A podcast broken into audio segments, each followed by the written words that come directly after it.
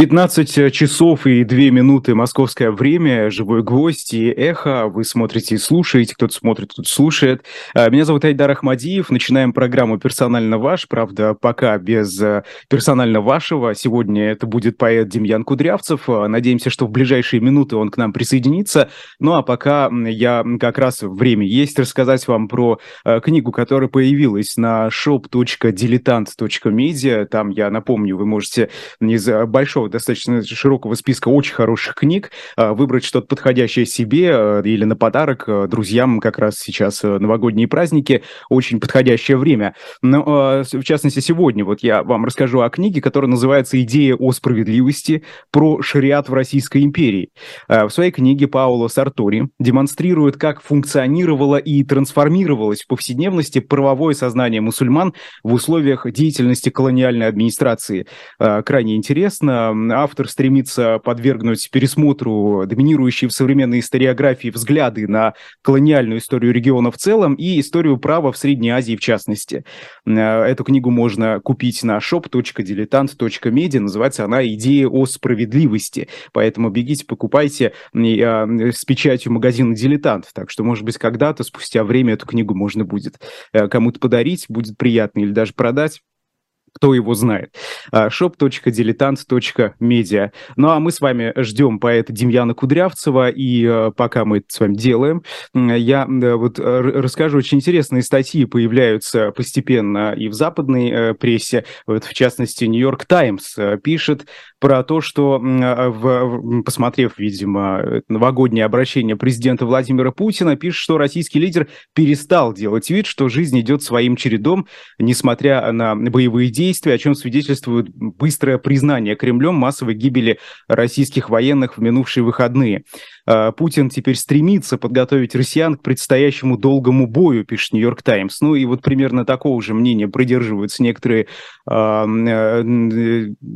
эксперты, которые бывают в эфире «Живого гвоздя» и «Эхо». Сегодня уточним у поэта Демьяна Кудрявцева, что же он думает по этому поводу. Может быть, вот, кстати, напишите, смотрели ли вы новогоднее обращение Владимира Путина. Я, э, как э, журналист, э, вынужден часто подобное обращение слушать, смотреть смотреть и внимательно да, изучать, что же он сказал, а, и читать про кремлевские медиа. Ну, я как журналист это должен делать, а вот вы смотрели ли, потому что а, в моем окружении многие решили в этом году, да и в прошлом они это делали, проигнорировать новогоднее обращение и как-то вот что-то другое. Кто-то, кстати, слушал а, Аллу Пугачеву, которая в 90-х поздравляла страну с наступившим Новым годом. Вот кто-то решил вот так креативно подойти, да, хоть какое-то новогоднее хоть с чего-то начать этот Новый год. И, э, собственно, вот я э, вижу, что в чате уже появляются люди и ваши комментарии.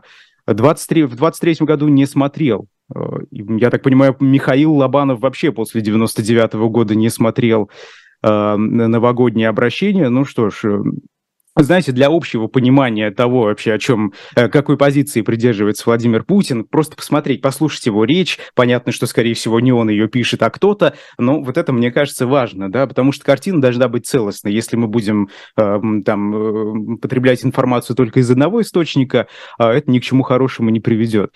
Э, уважаемый ведущий, где ваш русский язык, когда это э, было, не понимаю? Э, не понимаю, Нина, что вы пишете, где мой русский язык, но э, вот он, мой русский язык. Не на английском же я с вами разговариваю. А если Демьян не появится, пишет Инна Сергеева. Ну, Инна, ну что, что поделать? Я надеюсь, что он появится. Да, остается только верить. Э, верить. Вот. Э, но если не появится, ну что-нибудь с вами придумаем. Вот мы же с вами разговариваем. Правда, я мало э, похож на какого-то эксперта, э, но я думаю, можно будет с вами что-то интересное обсудить. Ну вот, кстати, э, из печального, да, вчерашний день э, э сразу три печальные новости, как минимум. Что касается людей, умер Руслан Хасбулатов, последний председатель Верховного Совета РСФСР, который противостоял президенту Борису Ельцину в конституционном кризисе 93 -го года. И в 91 году он писал известное обращение россиянам. Тут и скончался один из ведущих российских востоковедов Алексей Малашенко, который неоднократно был в эфире радиостанции «Эхо Москвы». Я его слушал, и, вы знаете, очень-очень жаль. Тут же еще одна новость. Умер советский диссидент Виктор Файнберг, э, что тоже очень печально. И вы знаете, когда подобные новости приходят, а в прошлом году их было большое количество, к сожалению, мы помним и Михаила Горбачева, и Елизавету II, и еще огромное количество людей, э, создается ощущение, что ушла эпоха, ушла, ушло основание из-под ног, э, и теперь мы вот остались один на один с нашей не очень приятной, так скажем, мягко, реальностью, и вот вынуждены уже как-то в этой новой эпохе, во-первых, пережить происходящие события, а во-вторых, уже думать о будущем. Вот я в своих интервью очень часто затрагиваю эту тему, тему будущего России, потому что я считаю, когда еще э, о ней говорить, если не сейчас. Именно сейчас э, мы с вами вот находимся э, в, в таком историческом периоде, в котором очень важно задуматься, а как же будет дальше? А что же будет дальше не только в России, но и, и во всем мире? Мы видим с вами, что в последние месяцы та система только европейской безопасности, но в целом международное устройство мира, оно э, пошатнулось, если не рухнуло частично. И вот мы сегодня должны задуматься о том, что будет дальше и как эту систему дальше выстраивать. Понять свое место в мире, место России, э, так, вместо персонально вашего будет слух и эхо с Айдаром Ахмадиевым, пишет Алиса. Э, да, Алиса, видимо, потихонечку эта передача превращается в слух и эхо, действительно. Вот уже девятая минута идет, но э, мы э, не теряем надежду. Надежда вообще умирает последней. А, и верим, что поэт Демьян Кудрявцев все же э, присоединится к нам, подключится. Но ничего страшного, 3, 4 уже, уже 4 января, как быстро летит время. 4 января, э, как правило, первые дни э, Нового года, это такое время, когда ты теряешь, так скажем, ориентацию в пространстве и во времени, да, и в календарь как-то смотреть не особо хочется. И вот я подтверждаю, что действительно так, и чтобы тоже не опоздать и не забыть вообще о своих эфирах на живом гвозде, а, мне приходится постоянно смотреть, и из-за этого как-то вот нервничаю, знаете, очень много, постоянно заглядываю в календарь, а когда же следующий эфир, а не опоздаю ли я на него, а, вот, э, но э, тут уже э, Рад, не знаю, правильно ли я прочитал ваш ник, пишет, что он за чаем. Может, Демьян все же вернется. Э, надеемся, что э, Демьян подключится, да, а вам приятного чаепития. Э, ни разу вообще не смотрела. Кто-то у вас форелина вызывает тошноту и отвращение. Я или Демьян, вы о ком? Ну, вы знаете, благо у нас не Советский Союз с его телевидением, где была первая и вторая кнопка, а когда-то только первая и вы можете переключать. У вас огромный выбор, большой лист этих эфиров, и я уверен, что и какие-то наши коллеги на русском языке сейчас вещают в прямом эфире на YouTube, поэтому вы можете перейти туда, а, если вас здесь что-то не устраивает, благо у нас есть выбор, да, и это главное. А, Айдар, спойте Love Me Tender Элвиса. А, вы, вы к моей прическе, да, таким образом хотите подобраться? А, но я рад, что на нее обращают внимание. А, я с этой прической не расстаюсь уже много лет. Вот такая привычка. Да. Евгений, но если я начну петь, вы точно все разбежитесь, а нам это не нужно. Нас вот сейчас смотрит более полутора тысяч человек, и все они ждут Демьяна Кудрявцева. Если я запою, то это уже будет совсем неинтересно. Uh, а, просто Айдар вспоминает, вероятно, прошлую передачу с Демьяном Кудрявцевым, и она показалась неудачной, Сергей Никиенко пишет.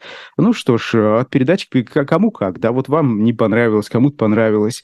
Но мы тут работаем в прямом эфире, у нас нет никакого сценария, мы вот, вот как вот с вами разговариваем, как говорится, э, слово не воробей, да, не поймаешь, если вылетит, и э, как вот эфир сложился, так он и сложился. Когда-то хорошо, когда-то плохо, Э, тут все зависит э, от э, ведущего и от гостя передачи. А, Демьян потерял ориентацию во времени, бывает. Но кто его знает, какие там причины могут быть.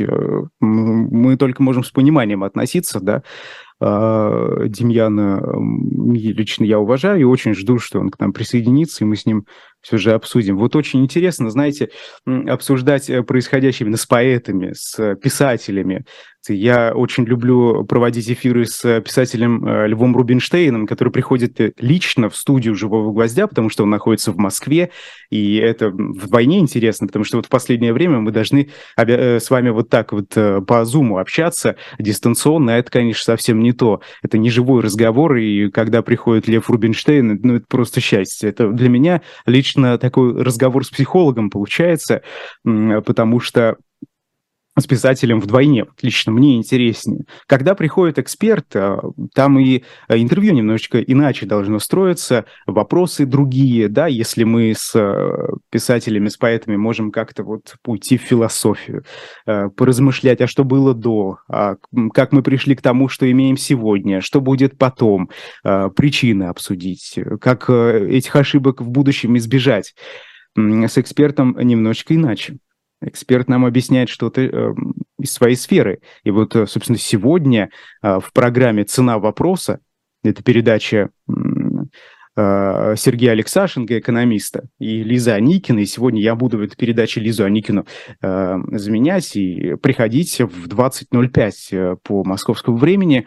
Э, мы выйдем в эфир. И вот там уже с экспертной точки зрения посмотрим на происходящее. Тем более экономических тем в последнее время становится, э, ну, их и так много, да, но их вот э, накопилось, так скажем, за эту неделю, пока передачи не было в эфире.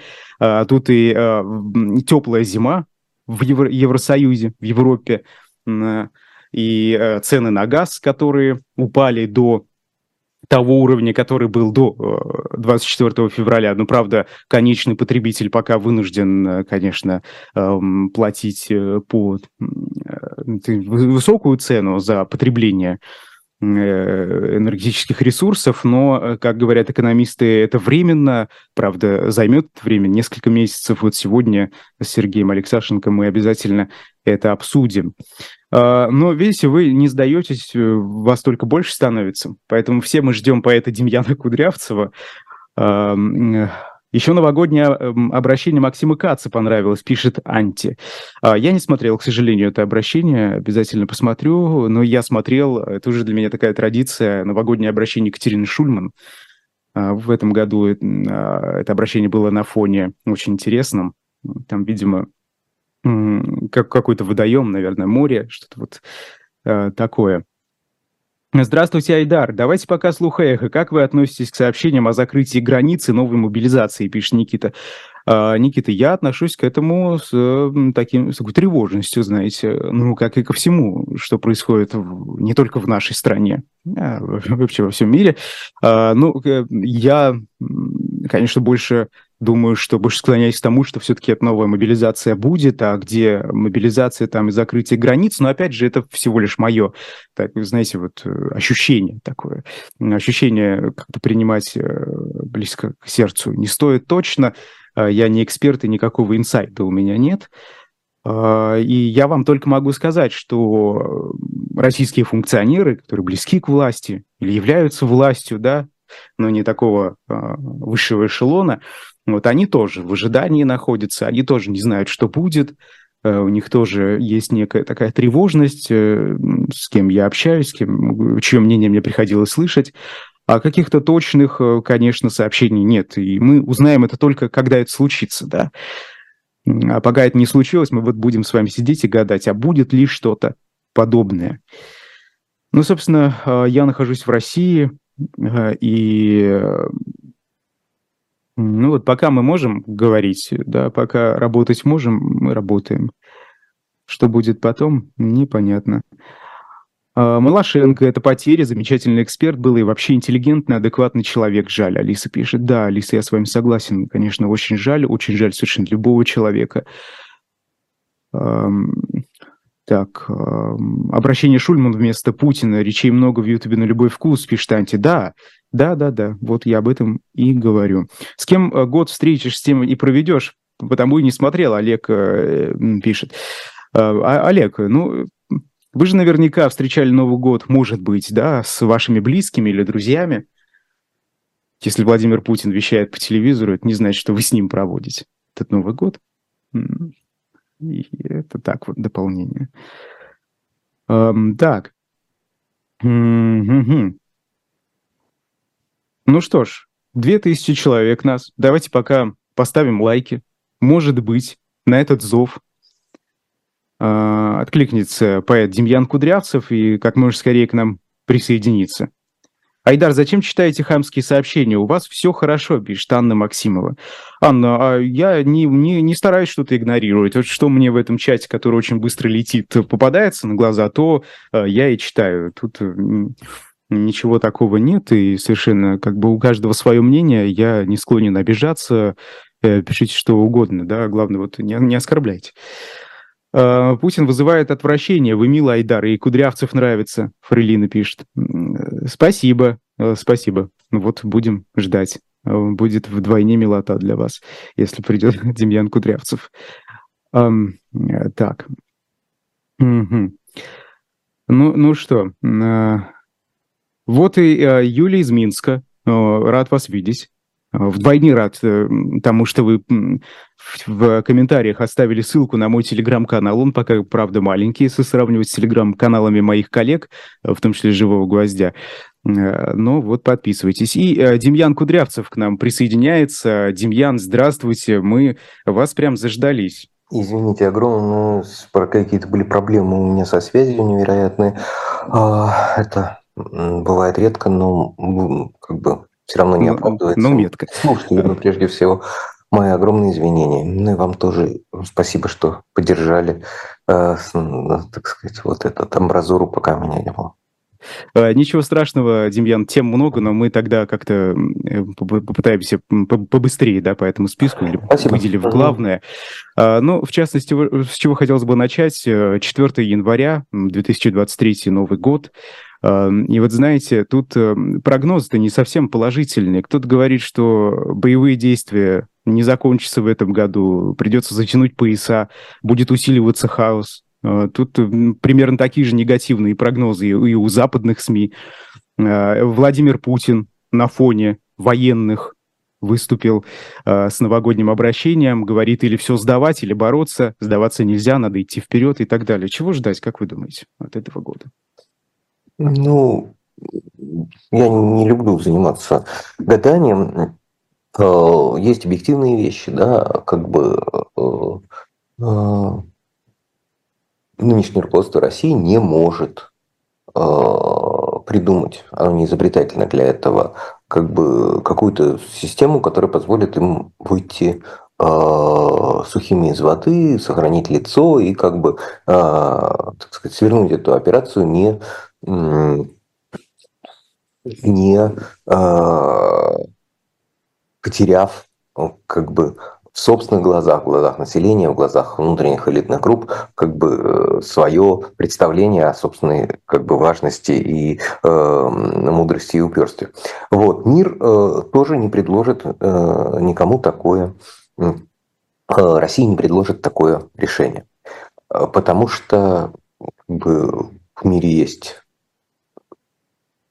превалирующее на сегодня соображение, что э, как бы договариваться с Россией а, не нужно, сохранение лица приведет к оправданию подобного рода поведения в Европе, а, и это стратегически неправильно для международной политики, и главное, что это как с другими тоталитарными режимами, пару лет э, накопим силы и снова значит, э, будем вмешиваться и мешать жить другим государствам.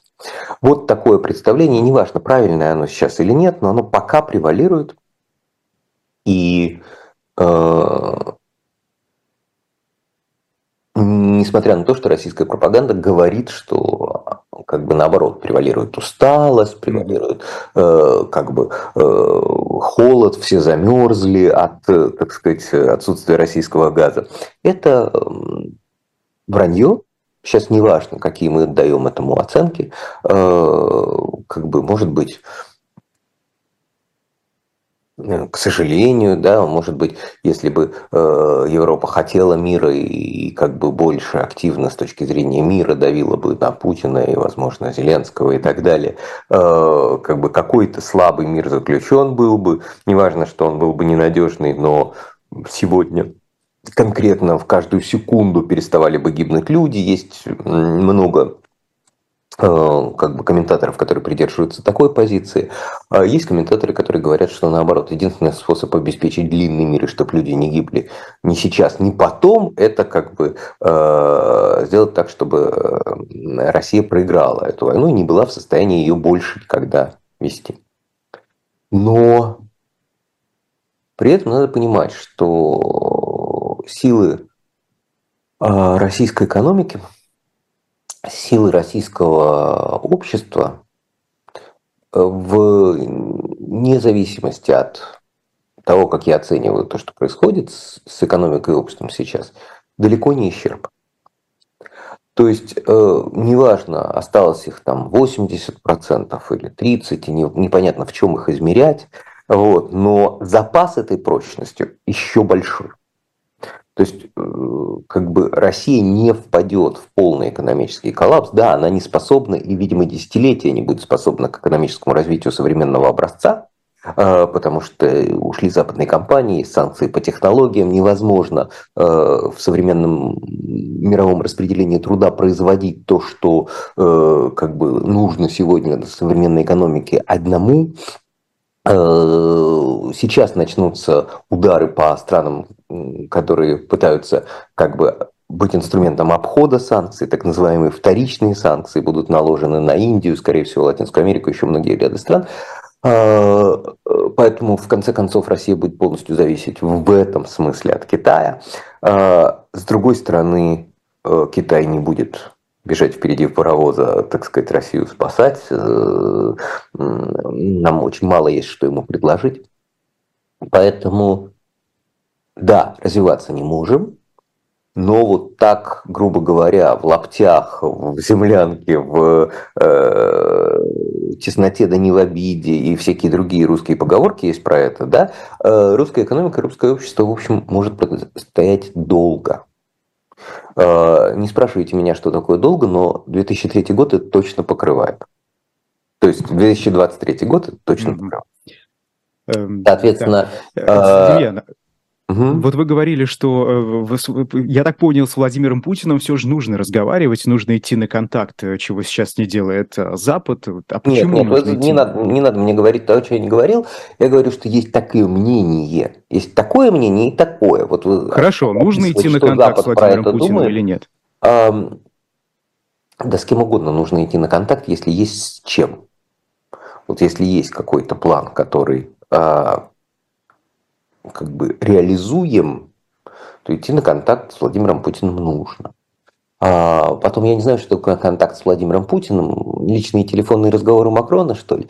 А, я про это ничего не знаю. Я знаю, что есть э, сторона, участвующая в войне. Даже, в общем, переставшая стесняться этого слова, уже сказать, Путин несколько раз употребил слово «война», уже вся риторика, так сказать, даже поздравления президента. Специальная операция не делается на фоне, э, так сказать, людей в форме.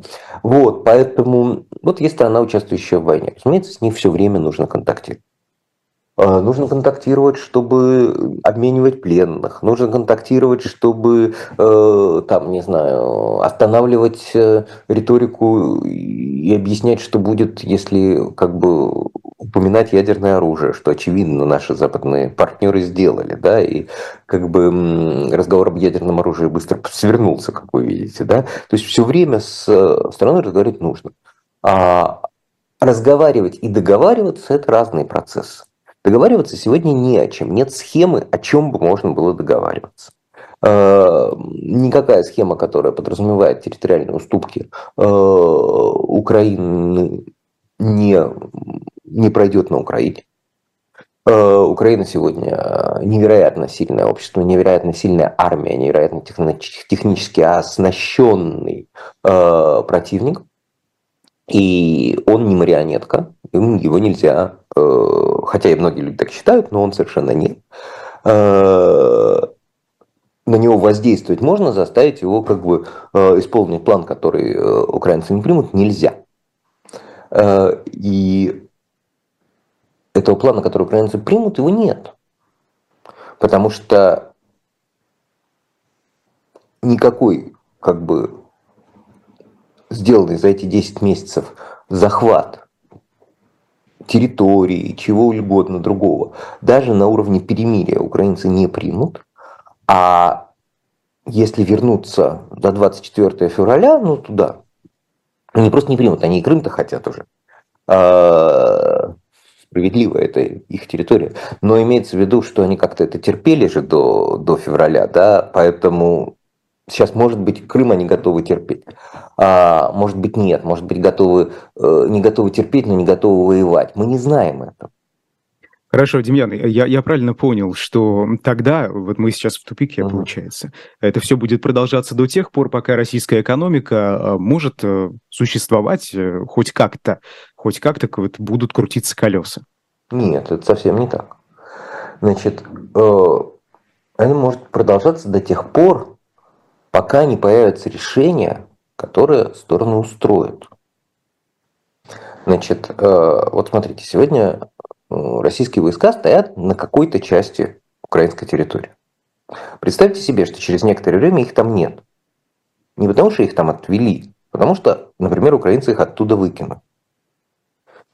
А это совсем другая ситуация. Понимаете, да, как бы одно дело, когда ты там, э, не знаю, что-то уже отобрал и держишь в руке, а другое дело, и ты готов больше не отбирать, но давайте договоримся, что вот это мое. А другое дело, когда у тебя уже ничего в руке нет.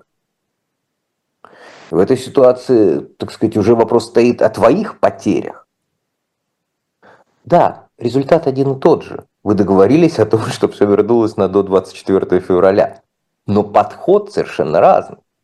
Потому что сейчас, как бы, если мы договариваемся о том, что мы возвращаемся на что-то до 24 февраля, то мы как бы мирно уступили, то мы в процессе договоров договорились и отошли. И с моей точки зрения это гораздо умнее, а с точки зрения некоторой части путинского окружения это предательство, да, так сказать, самим что-то сдавать. А вот если у нас это отобрали, совсем другой расклад. А, спустя какое-то время можно договариваться о том, что, ну окей, вот, знаете, как бы побили друг дружку и остались при своем. Это совсем никто никого не сдал, да? В таком а, случае, что будет с российской властью, с режимом Владимира Путина? Переживет ли он вот, вот подобное, если это случится? То, Стратегически нет. Тактически, думаю, да. Пока. Раскройте, пожалуйста, что вы имеете в виду?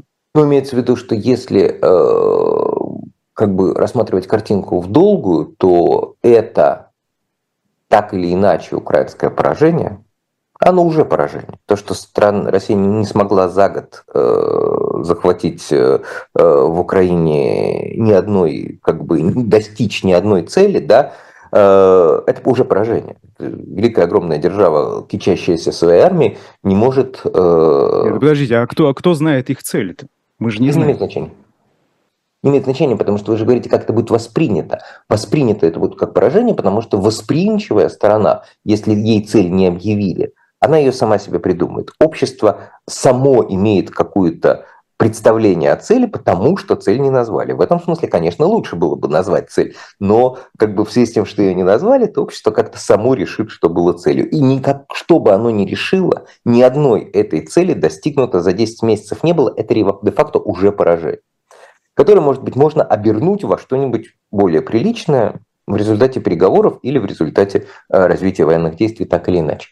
Вот. Так вот, в долгую, когда режим подойдет к своему концу, историческому ли, в силу того, что у нас все-таки бессмертие не запретено там, и так далее, и так далее, э, в оценке деятельности э, Путина проигрыш в этом конфликте будет превалировать то, что он начал этот конфликт, будет превалировать в, э, скажем, либеральной и западной оценке, и российской и демократической оценке его деятельности. То, что он его проиграл, будет превалировать в консервативной оценке его деятельности.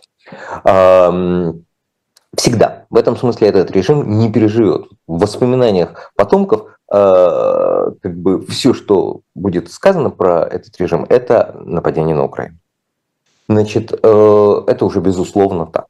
Это вещь э, по потерям экономическим, территориальным, инфраструктурным, человеческим а, превысила все остальные потери и проблемы Владимира Путина, но превысила и все его достижения тоже. То есть как бы, э, там, последствия э, в демографии, последствия в э, оценке компаний, во все, за что хвалили Путина первые там, 10 лет его правления, э, как бы не только списано этой операции, оно списано и вторыми десятью годами его правления, оно списано еще даже Крымом, но оно и по абсолютному модулю, то есть по числам уже ухудшило ситуацию, отбросило ситуацию гораздо дальше. А, что же касается того, так сказать, э, почему в короткую, потому что я же уже сказал, потому что альтернатив политических практически нет действенных, а, нет как бы э, инструментов общества и консолидации общества и готовности общества к силовой, по сути, борьбе, потому что власть продемонстрировала, да, она продемонстрировала э, на украинцах, но она продемонстрировала, что она готова массово убивать. Ведь на самом деле единственный практический вывод из э, этой войны вот это массово убивать, массово выпускать из тюрем, массово совершать нелегитимное.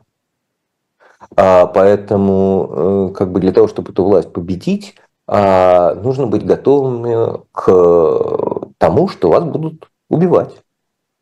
Если еще пять лет назад нужно было быть готовыми к тому, что вас будут сажать, теперь как бы будут убивать при борьбе. Безусловно. Соответственно, общество сегодня не готово к этому. Да, это важнейший шаг политической консолидации общества, это осознание, но оно не наступило. Нет достаточного количества людей, которые готовы предъявлять претензии этой власти, а, понимая, что это физическая угроза их жизни.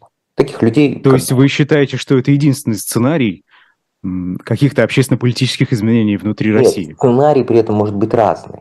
Но какой бы... Я не имею в виду, что единственный сценарий выходить на улицу и брать Кремль штурмом. Я этого совершенно не говорил. Я говорю, что какой бы ни был сценарий, в процессе этого большие общественные массы и конкретные люди должны требовать от власти как бы ухода. И это требование сегодня угрожает их жизни. Даже без всякого штурма. Вот выходишь на улицу, грубо говоря, и попадаешь в тюрьму, в тюрьме в ШИЗО, в ШИЗО к тебе ночью входит э, там э, сокамерник или э, караульный, тебя убивают. То, что происходит сегодня, оно уже происходит, нечего обсуждать. Э, как бы в случае выхода на улицу э, людей, к сожалению, мне кажется, начнут стрелять. Даже говорить это все мне стыдно и позорно, потому что это выглядит как, знаете, там, ну, алармистское такое, как бы демотивирующее людей. Но у нас же с вами аналитический разговор, а не публицистический.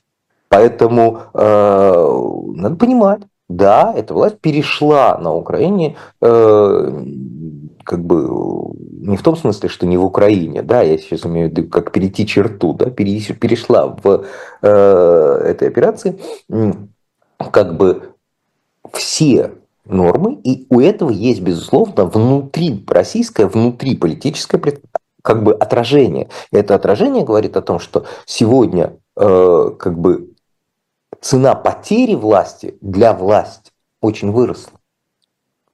То есть если раньше, грубо говоря, потеря власти для этого режима означала какие-то там запреты на профессию и малые сроки на коррупцию для самых одиозных, да, то теперь потеря власти означает тотальное всемирное уголовное преследование, трибунал. И, и это речь идет не только о Владимире Путине, но и обо всех, кто его сегодня Речь идет о многих, То есть мы, мы не можем ждать какой-то людей. трансформации. После ухода, например, Владимира Путина мы не можем ждать какой-то трансформации э, в, в, в положительную сторону, так скажем. Можем, полно можем. Можем.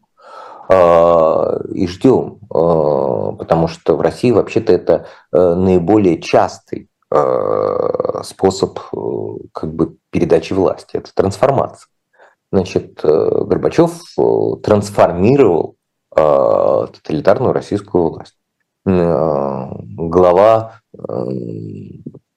ЦК там партийного комитета Свердловска Ельцин э, трансформировал то, что трансформировал Горбачев. Никто из этим не занимался революцией. Это были относительно, э, так сказать, скромные процессы, ну, если не считать национальные войны на Кавказе. Ну хорошо, э, Демьян, просто вы говорите, что люди, которые сегодня окружают Владимира Путина, и даже как, их, им стоит ждать всемирного уголовного преследования. Да. Так если после ухода Владимира Путина, вы думаете, они вот так возьмут, трансформируются, понимая, что их да. может ждать? Нет, смотрите. А, речь же идет о том, кто инициирует процесс. Если процесс трансформации инициирует Запад, или инициирует, ну я не знаю, каким способом, сейчас давайте не фантазировать, а Украина, военное поражение, или собственное население, разорвав, э, так сказать, все это в клочья, да, и так далее, то, безусловно, цена потери власти такая. А если э, они начнут свое преображение сами, ну, как бы, следующим поколением, как Горбачев после, там, не знаю, да, как бы, э, Андропова, то они смогут очень многое исправить в процессе этой трансформации, очень много, очень как бы многим торгануть. То есть, э, когда э, тоталитарный режим говорит, ну хорошо, хорошо, и давайте я сам проведу что перестройку, интенсификацию и всякое такое, э, как бы весь мир счастливо вдыхает. Надо понимать, что мир ужасно прагматичен. Он говорит, да, ну супер. А что, прям заплатишь триллион долларов на восстановление Украины? Он говорит, да, заплачу. А, ну супер, ну тогда, ну как бы... А что, и вот этих э, офицеров псковских, э, которые на видео убивали мирных людей, отдашь в тюрьму? Да, отдам. А, ну хорошо, ну тогда значит, ну как бы, ну окей, скажет мир. То есть для них это вариант избежать ответственности? Перед... Это, да, но и, но, но и власть потерять тоже они не то есть это в результате, как и у Горбачева и так далее, это приведет к демонтажу системы. Возможно, менее кровавому, чем эм, э, в ином случае. И не, возможно, более управляемым, возможно, более э, экономически целесообразным и так далее. Но для этого там должен быть такой Горбачев.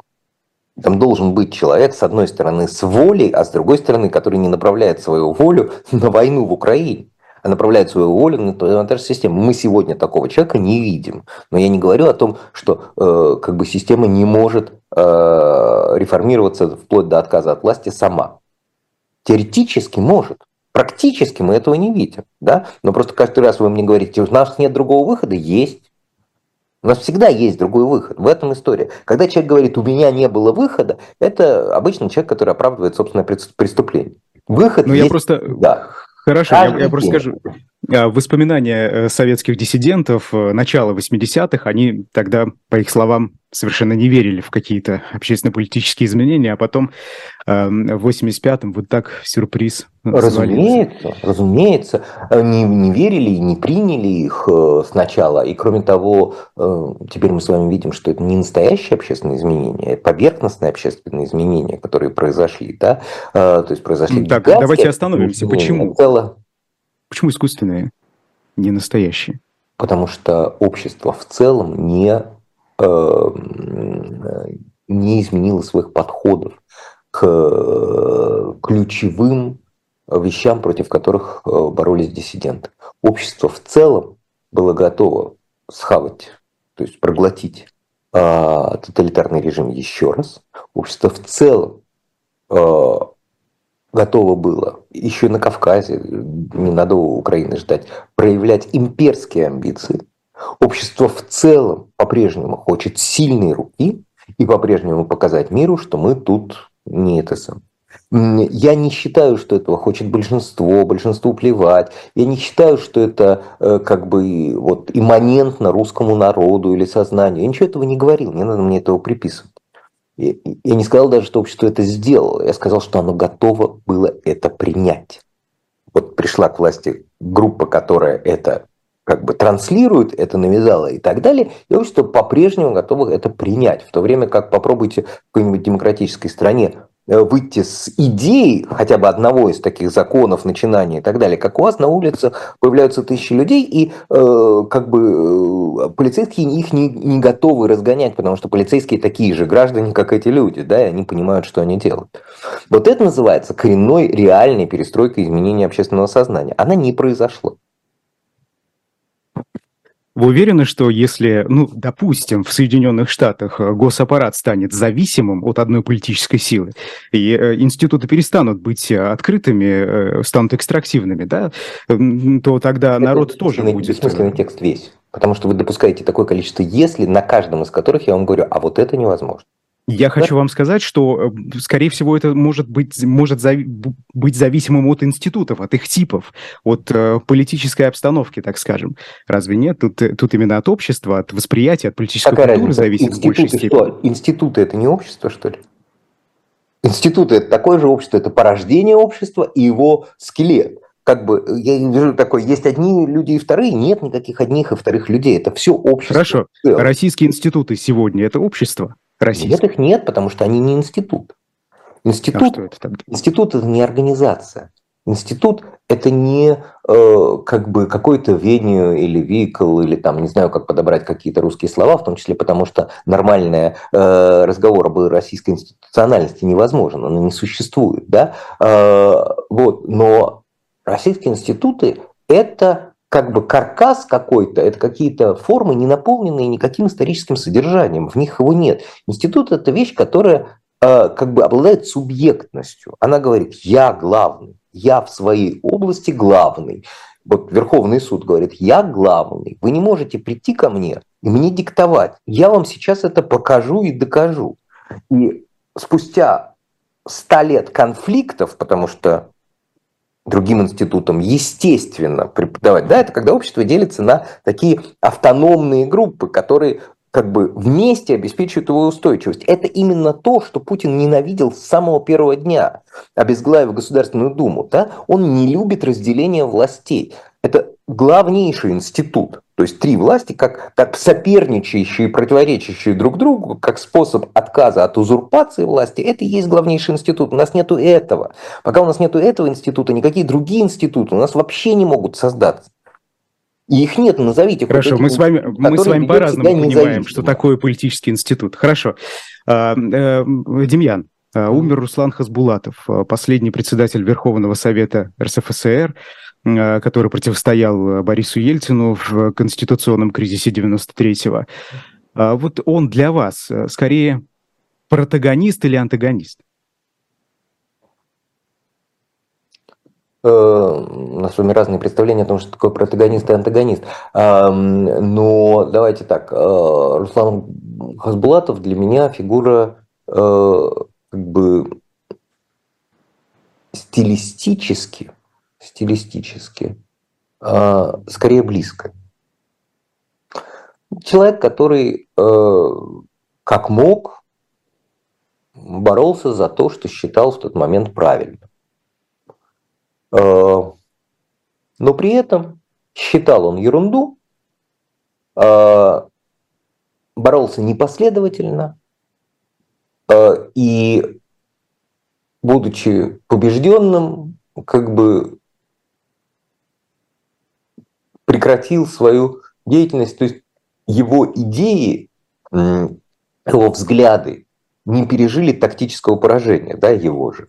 Э, это означает, что они, в общем, были не, несерьезны. Да? Э, понятно, что в России все политики – это аппаратные политики. Нет политиков-идеологов, нет политиков-философов, да, которые э, как бы могут продолжать свою деятельность и из эм, опалы, и из отставки, и мы будем понимать и знать, что они думают. Да? Таким человеком был, например, Андрей Сахаров, но он не был политиком в полном смысле слова, да, он был больше правозащитником. Вот, эм, такие политики, безусловно, были и с другой стороны. Сколько раз не пытались победить Рохлина, он все еще, э, так сказать, пытался все время что-нибудь там, так сказать, вещать, организовывать э, и так далее.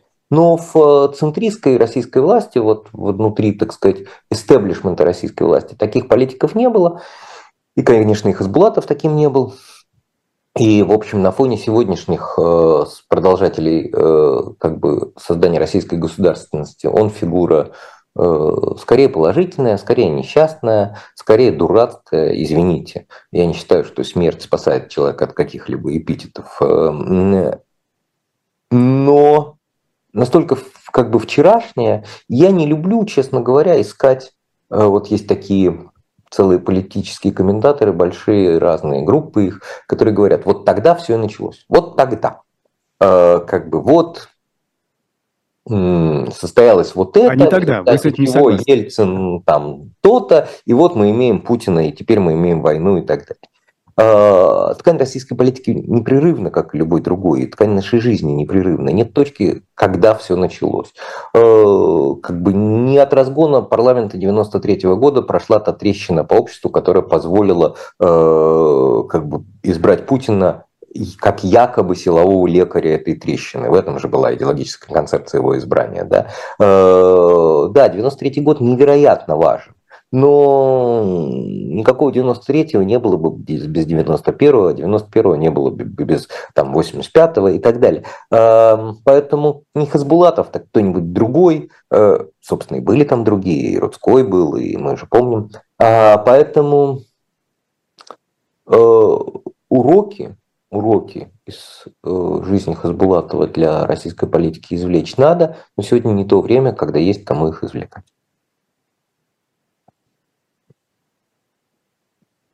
То есть, э, я уточню все же, в 93-м была просто, на ваш взгляд, э, борьба за власть, не борьба за идеологию. Борьба Это за власть. Важно. Борьба за власть всегда борьба за идеологию, так или иначе. Потому что, э, ну, если только это не борьба сына с засидевшимся отцом внутри средневекового, так сказать, э, э, феода. Э, разумеется, внутри э, большого, крупного парламентское управляющее общество, борьба за власть между публичными фракциями, это всегда борьба идеологии. А, но 93 год это даже не борьба идеологии, это борьба методов. А, экономика, шоковая терапия 91-93 годов, реформы привели к, так сказать, отрезвлению, обнищанию большого количества людей, которые вместо того, чтобы понять, наконец, что это и есть то, а, что та видимость советской экономики, которая как бы э, всю жизнь они не понимали, что они живут в нищем обществе, а теперь произошла как бы реализация, и, так сказать, э, э, этот миф э, стал для них реальностью, они обвинили в нем, э, так сказать, действующее правительство. И так бывало, и это нормально, то есть ненормально, но так бывает всегда, да, так сказать, э, когда тебе голодно, ты ищешь врагов вокруг, а не в прошлом. Вот. А когда, а наоборот, э, легенду и поддержку мы ищем в прошлом. Да? Вот при Сталине э, или при Николае 5 копеек стоил гусь. Или Трамп, да, Make America Great Again. Как бы, когда ты апеллируешь к петрым непросвещенным слоям общества, ты э, обвиняешь, объявляешь врагом своего современника, а э, как бы героем э, покойника. И это происходило всегда.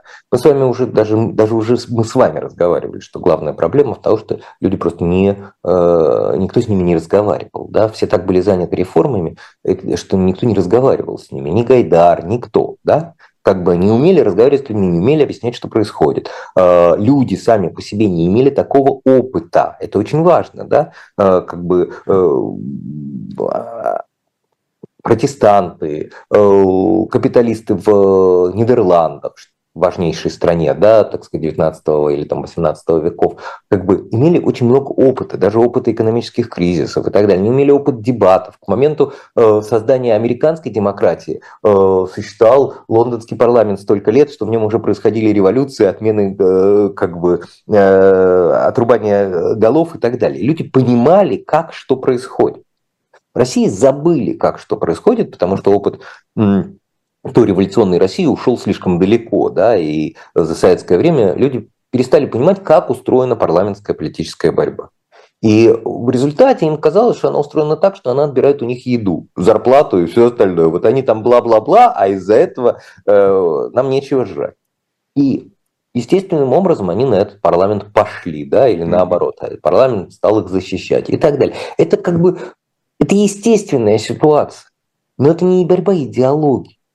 это как бы э, обидная возня в детском саду, в камере, в, э, на армейской базе, когда озлобленные, голодные, забытые люди, которые не выработали правила и не придумали для этих правил инструментов их воплощения, рано или поздно начинают бить друг другу морду. К сожалению, в обществе есть тоже такой период. Вот 93 год был таким периодом. Еще одна печальная новость. Э, вчерашнего дня умер советский диссидент Виктор Файнберг. Э, участвовал в акции на Красной площади против ввода советских войск в Чехословакию, например. Вы знаете, вот про советское диссидентство хотелось бы немножечко поговорить. Э, роль его в общественно-политической жизни СССР, насколько велика вообще, как они повлияли или нет? Потому что там была явно борьба за идею. Да, разумеется. Диссидент тем и отличается от политика, даже от самого как бы святого и идеологически верного и некоррумпированного и прекрасного и ведущего страну лучше, что он не хочет власти, да, он не требует власти. Он не Соблюдайте свою конституцию. Не пользуется властью, да. Это совсем разные подходы. Э, то, о чем говорите вы сейчас, э, это для наших слушателей поясним. Соблюдайте свою конституцию. Это диссидентский лозунг э, Есенина Вольпина, советского математика, диссидента, сына Сергея Есенина, не так давно, несколько лет назад, скончавшегося в Штатах в очень преклонном возрасте, в свое время вынужденного уехать из России после ареста за демонстрации, ряд демонстраций, в том числе под лозунгом «Соблюдайте свою конституцию». Потому что он говорил, что российская конституция, советская конституция в общем в целом гуманная, в общем в целом, ну, как бы предусматривает права какие-то человека, по крайней мере, на простом уровне. Да? Человек имеет право высказываться, человек имеет право в кого-то верить, в кого-то не верить. И действительно, как бы будучи каркасом, будучи таким не каркасом, а как бы фасадом, будучи такой декорацией, в ней все было написано. Но понятно же, что в ней ничего не соблюдалось. Но в нашей Конституции тоже написано все, э, как бы от 31 статьи начиная, да, но э, ничего из этого сегодня не соблюдается. Вот эм, Тогда казалось, что мирный протест Сергея Есенина Вольпина вот состоит в том, что пусть соблюдают хотя бы свою. Но вы меня сбили. Я имел в виду совсем не это. Я имел в виду, что э, лозунг «соблюдайте свою конституцию» не говорит о том, что я не буду избираться, да, или я не буду пытаться участвовать во власти, потому что по советской конституции любой человек мог, собственно говоря, избираться и быть избранным и к власти прийти. Нет. Я говорю о глубинном свойстве, что э, советский диссидент э, и там вообще неважно, настоящий диссидент сегодня в мире, это диссидент, который не обязательно куда-то баллотируется и не говорит, я знаю, как надо, поэтому изберите меня. Он говорит, я знаю, как надо, поэтому я буду как бы бороться с вами, когда вы делаете как не надо. Я буду протестовать, я буду указывать на это людям, я буду э, там расследовать, я буду разглашать, я буду приковывать себя к оградам и объявлять голодовки, но я не буду пытаться стать вашим Э, президентом или там сенатором или кем угодно. Такие люди есть, и этим они отличаются, этим как бы политики, диссиденты отличаются от политиков, это важно понимать. В этом смысле, что при советской власти, когда о них очень мало знали, потому что не было медиа, что сейчас, что завтра и так далее, их принципиальная роль э, как бы э, невероятно велика, с моей точки зрения, выше как бы любого политика, да? потому что они дают нам пример бескорыстного а, служения идеи, бескорыстного как бы отстаивания собственного времени, собственного мнения э, мнения как бы обращенного в защиту, может быть по-разному, э, по-разному понимаемому, в защиту э, как бы общественных интересов. Это э, люди, которые как бы понимали, что мы живем в обществе, в этом обществе как бы есть общие интересы, будь то, не знаю, потепление всеобщее или торговля э, э, трафиком, то есть э, торговля людьми и так далее, есть проблемы, которые касаются нас всех, и э, кто-то э, должен настаивать на том, чтобы власть их решала, и кто-то должен бороться с попустительством власти, кто-то mm-hmm. должен бороться с ее коррупцией. Эм, эти Нет, люди вот... были лучшими людьми нашего времени и продолжают в каком-то смысле их быть. Очень многое из их методов задействуют, очень важно, что они придумывают методы, которые э, заимствуют политики, и лучшие из политиков, безусловно, эм, Э, политики-оппозиционеры обычно пользуются диссидентскими методами во многом, и как бы диссиденты задают для них планку примера, будь то тюремная голодовка, будь то, наоборот, ненасильственность какого-то действия и так далее. Э, мы, безусловно, сформированы э, в своих представлениях диссидентским движением 70-х Э, не обязательно советскими, не только советским. Западная тема интересна, что про это написано много книг, много теоретических работ, которые в свою очередь обратным ходом повлияли на западных политиков, а западные политики, ну как бы влияют на нас, потому что управляют большей частью мира и противодействуют, например, нашему режиму и так далее. Э, знаете, это как в фильме «Дьявол носит Прада». Э, вот ты считаешь, mm-hmm. что мода ничего не значит, ты никогда не слышал этой фамилии, но как бы э, то, как ты выглядишь, целиком этим сформировано. Э, Демьян, времени мало, я прошу Но смысл состоит в том, что во многом мир, в котором мы живем, сформирован диссидентским движением. Хорошо. Советские диссиденты и проактивные молодые люди 90-х годов, вот некоторые из них, и у нас в эфире тоже я спрашивал, они считают себя потерянным поколением. За что-то боролись, но а, имеем то, что имеем сегодня. Вы это какая-то глупость. Э, я не знаю, я не знаю, кого вы спрашивали, кто вам что говорил. Понимаете, это как еще допуск такой. Э, вот э, мы начали разговор со смерти Файнберга. Нескольких человек, вышедших в 1968 году, ну, прежде всего, конечно, Наталью Горбаневскую я знал лично. Э, и э, они не считали себя потерянным поколением. Да? Э, как бы Юл Рыбаков, последний посаженный в России диссидент из Демократического Союза, посадка уже была при Горбачеве, не считает себя потерянным поколением. А, Буковский, с которым мы были дружны, ну, не, не близко, но как бы а, приязненно общались много лет, а, не считал себя потерянным поколением. А к вам в эфир приходили какие-то неизвестные мне советские диссиденты, которые считают себя потерянным поколением? Ну, Я же не сказал, что обязательно советские диссиденты. Да?